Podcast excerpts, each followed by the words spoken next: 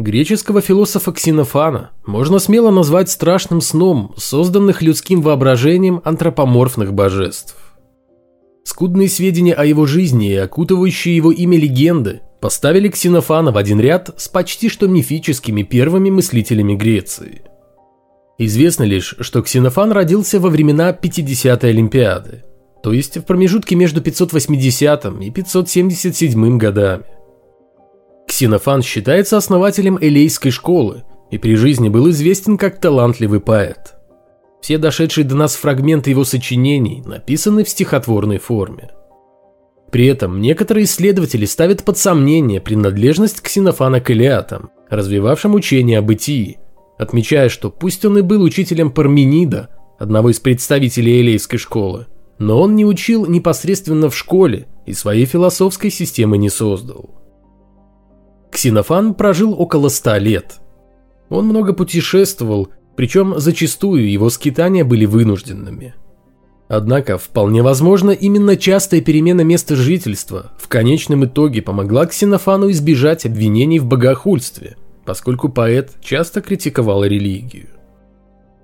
Ксенофан полагал, что первоосновой мира являются земля и вода, и поднимал проблему Творца, который, как всемогущий создатель и причина всего, не мог когда-то не существовать или появиться на свет.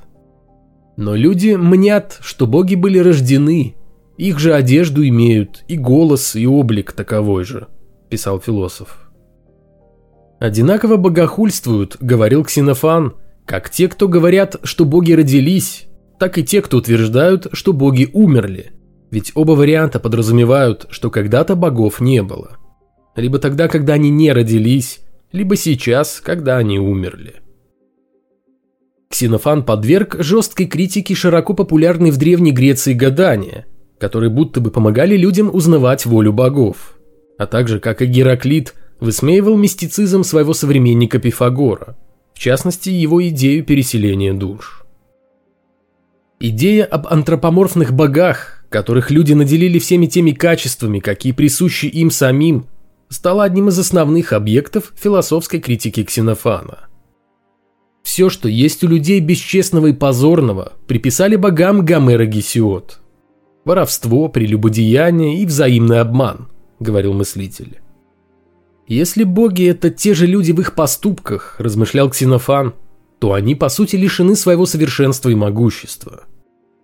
Поэт, изучив религиозные верования не только греков, но и других народов, пришел к заключению, что люди создают богов по своему образу и подобию – Эфиопы – черными и с приплюснутыми носами, фракийцы – рыжими и голубоглазыми. Развивая эту мысль, Ксенофан представлял, каких богов создавали бы себе животные, если бы были на это способны.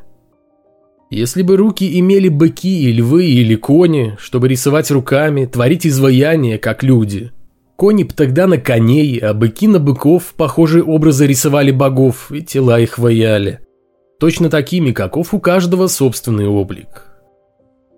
Философ считал антропоморфных богов вредным суеверием. Веру в сверхъестественное и божеств, полагал он, порождает в первую очередь незнание. Несмотря на это, Ксенофан не отрицал полностью идею божественности и атеистом определенно не был.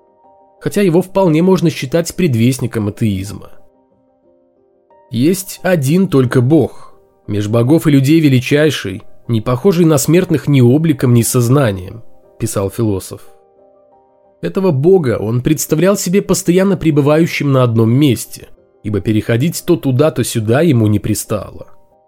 Тем самым, одновременно отрицая реальность богов, которым присущи чисто человеческие черты характера и поведения, Ксенофан создавал в своем воображении некоего абстрактного, идеального бога, бестелесного, верховного над всеми остальными богами и, главное, свободного от людских пороков.